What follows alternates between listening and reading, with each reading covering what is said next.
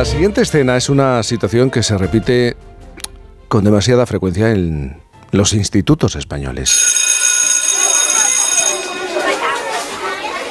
O al menos en algunos. Es lunes, segunda hora de clase, y al profesor le cuesta un, buen rato que la muchachada al completo entre en, en, el aula. Una vez dentro, tras los paseos, los gritos, los golpes, los exabruptos y algún que otro taco se dedican entre ellos, seis de los diez alumnos que hoy han venido a clase no prestan ninguna atención a las indicaciones. Para que saquen el cuaderno de lengua hay que repetir una docena de veces que, que saquen el cuaderno de, de lengua. A lo que ellos responden, ¿el cuaderno de qué? Yo no tengo cuaderno. ¿A qué hora acaba esta clase? Tras pedir por enésima vez que bajen la voz, uno de los estudiantes dice, pues voy a copiar el ejercicio. Me da pena. Esta escena la describe Ángel María Fernández. Es profesor de lengua y literatura española que después de una década de institutos, en los institutos de Navarra ha decidido dejar la docencia, abandonar. Él dice que su situación era límite, como la de eh, muchos compañeros. Solo hay que echar un vistazo a algunos datos. Uno de cada tres profesores ha experimentado falta de ilusión, apatía o pérdida de interés en su trabajo. Y casi el 40% ha sufrido ansiedad o agotamiento físico y mental. El profesor Fernández no iba a ser una excepción. Su libro Había del verbo a ver, Diario del Instituto, relata su desgarrador día a día en un centro educativo de Navarra durante el curso 2019-2020, tratando de enseñar a un grupo de refuerzo. Ángel María Fernández, buenos días. Hola Jaime, muy buenos días. Muy buenos días. Comienzas el libro con un párrafo que es determinante. Dices, tras poco más de un mes en el nuevo instituto tenía muchas ganas de abandonar el trabajo. Estuve a punto de escribir a la desesperada a mi editor para que me tuviera en cuenta si se le ocurría crear un puesto de trabajo en su editorial, por precario que fuera. Pensé en volver a impartir clases particulares. Me vi capaz de recular hasta un trabajo en hostelería. Pero, ¿tan al límite te viste?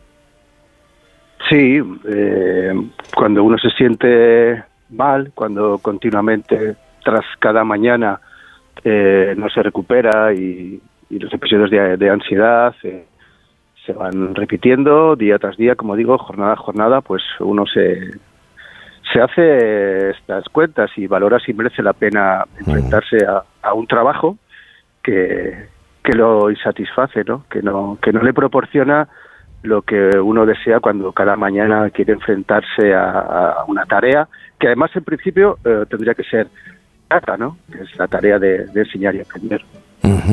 Pero tú tenías experiencia.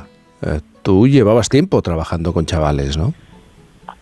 Yo tenía experiencia en distintos ámbitos. Eh, casi casi he recorrido eh, todo lo que se puede recordar dentro del mundo de la enseñanza, desde las clases a domicilio, pasando por las particulares en academia, eh, particulares también extras fuera del, horario escolar en los institutos, clases de español para extranjeros a, niños en los institutos, también con, adultos, eh, clases de, escritura, eh, talleres de lectura, y luego la, la, que podríamos denominar enseñanza arreglada. Sí. O sea que he pasado en, en 15 años, he pasado por más o menos todos los estamentos de, de la enseñanza y yo creo que el, el, instituto, el día a día del instituto es el que se me ha hecho, a mí al menos se me hizo más duro en toda mi experiencia.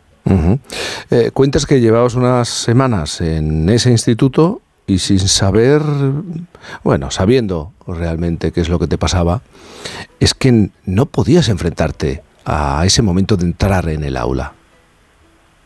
Sí, me costaba mucho, y, pero bueno, uno lo hace porque tiene fuerza de voluntad y también el deseo de mejorar y también el deseo de que los chavales eh, mejoren con uno, porque tú sabes que esos chavales que, te dan tantos problemas, en realidad lo que tienen es un problema eh, bastante severo en muchos casos que tiene mm. que ver con con sus familias, ¿no? Con, la precariedad en la que viven, emocional, eh, material y, también académica.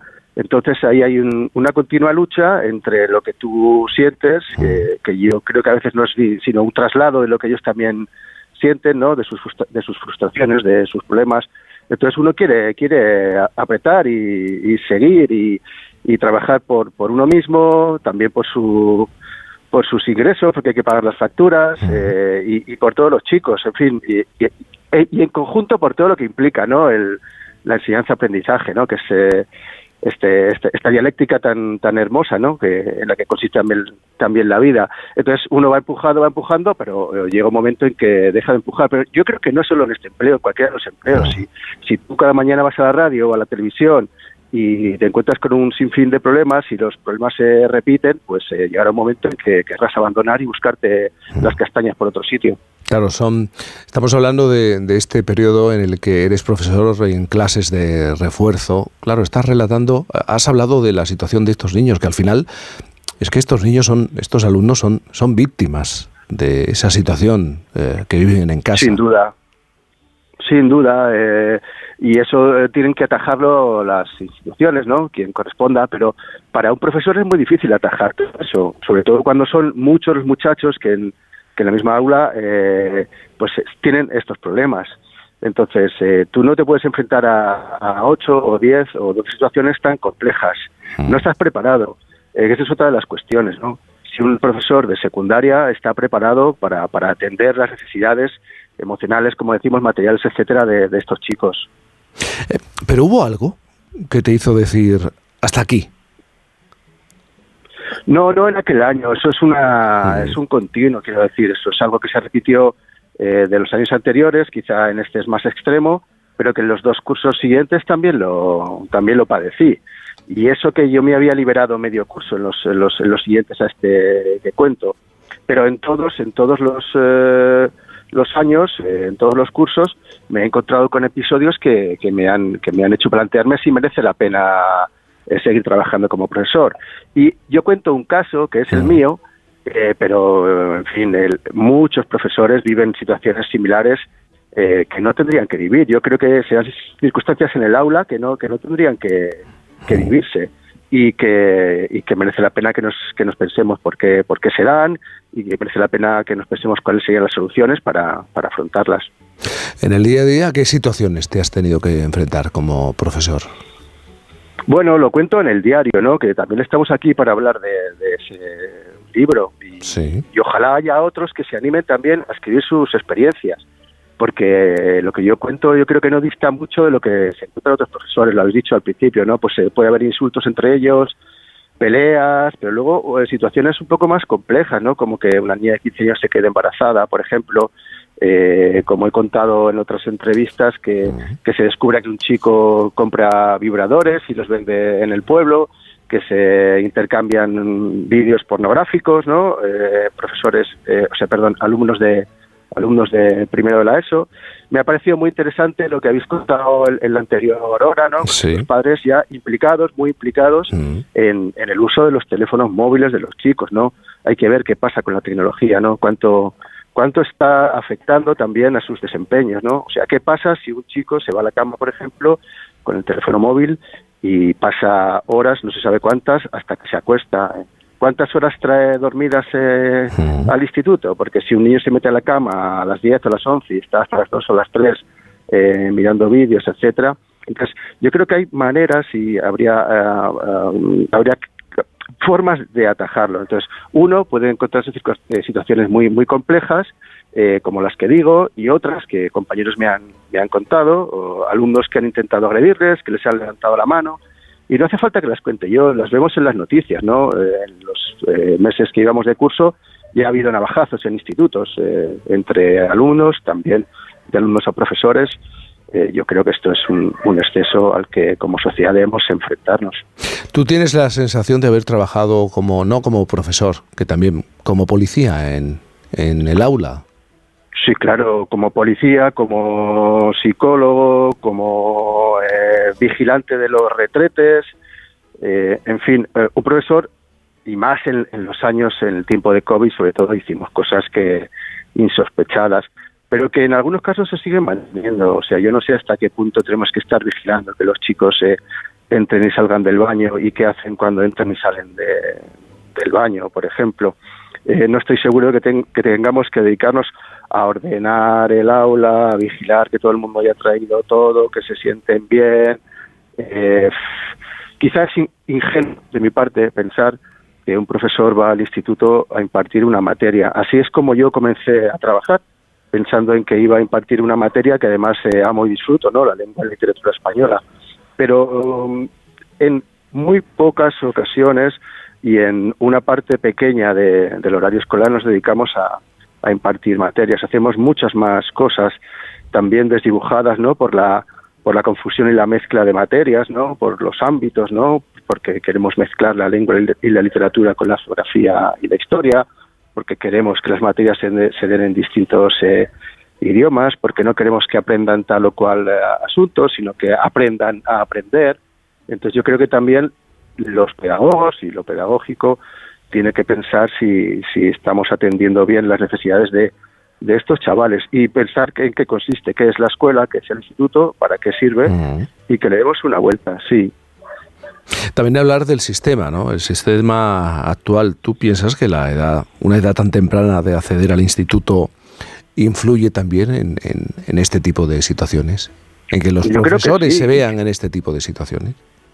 Claro, y además que sería muy fácil de atajar, ¿no? Porque en los tiempos de la EGB, perdona que, me remita a, ese tiempo, yo tengo 50 años, eh, estábamos en la escuela hasta los 14. ¿Por qué no han de ocuparse de, los alumnos eh, hasta los 14 años eh, los maestros y a partir de esa edad nos ocupemos de ellos los profesores de secundaria? Yo creo que eso sería bastante sencillo. O sea, que hay maneras no tan complejas de atender lo que ocurre. Y no hace falta que nos vayamos a Singapur ni, ni a Finlandia, porque está probado, por ejemplo, que en los institutos de Soria eh, los datos son tan buenos como, como en, esos países que nos sirven siempre de modelo.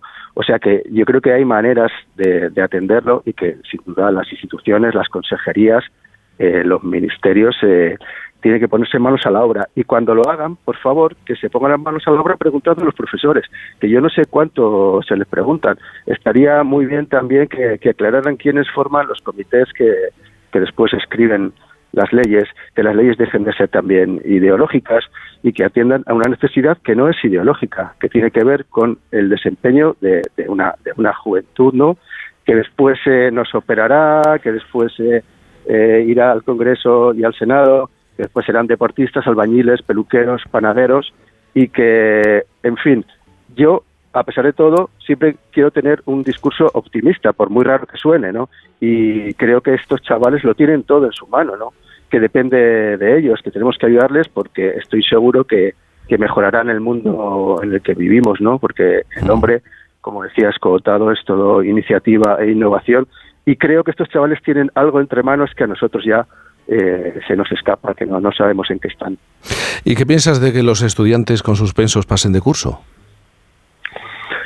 Yo no sé si es eh, una buena medida. También empieza a haber estudios que indican que hay distintas razones que, que nos, nos, nos, hacen ver que, que, no es una buena medida que repitan. Pero yo creo que no pasa nada porque alguien repita. No sé, no sé cuál es el problema tan severo. La cuestión es que queremos medir si queremos eh, calibrar eh, lo académico en los chavales o queremos calibrar otros desempeños sentimentales, eh, personales, etcétera.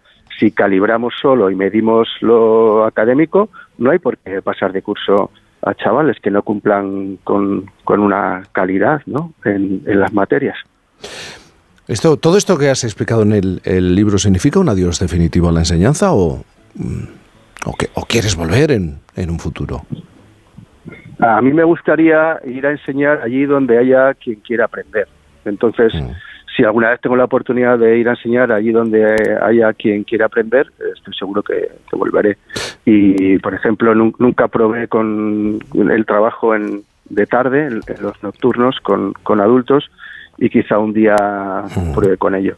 Pero Ángel, también como profesor, eh, también está la labor de intentarlo con aquellos que no, que no quieren, ¿no? Sí, sí, sí, claro. Es uno de los trabajos. Quiero decir, en el, en el libro se cuentan casi ocho meses de, de vida, ¿no? De mi mm. vida en el instituto y de mi relación con los chavales.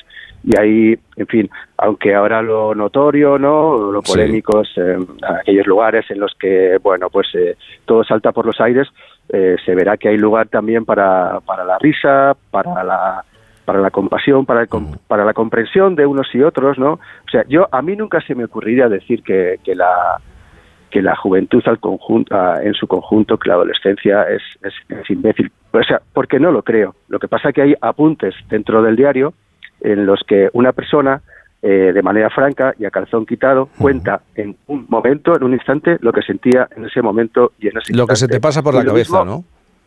Sí, claro, y a quién no, pero se me mm. pasa por la cabeza con mi padre, con mi padre, con mi pareja, con mis mm. amigos, o sea, pero personas a las que más quiero eh, se me pasa por la cabeza que son eh, idiotas y yo mismo soy el mayor idiota. Es una cosa que yo les decía muchas veces a los a los alumnos que eh, tontos somos todos. Si nos enfrentamos a la inmensidad del conocimiento, pues fíjate si somos tontos. O sea que todos tenemos, lógicamente, es que esto es una obviedad muchísimo que aprender. O sea que no pasa nada por sentirnos así eh, de, pequeños, ¿no? Respecto a todo lo que hay que aprender.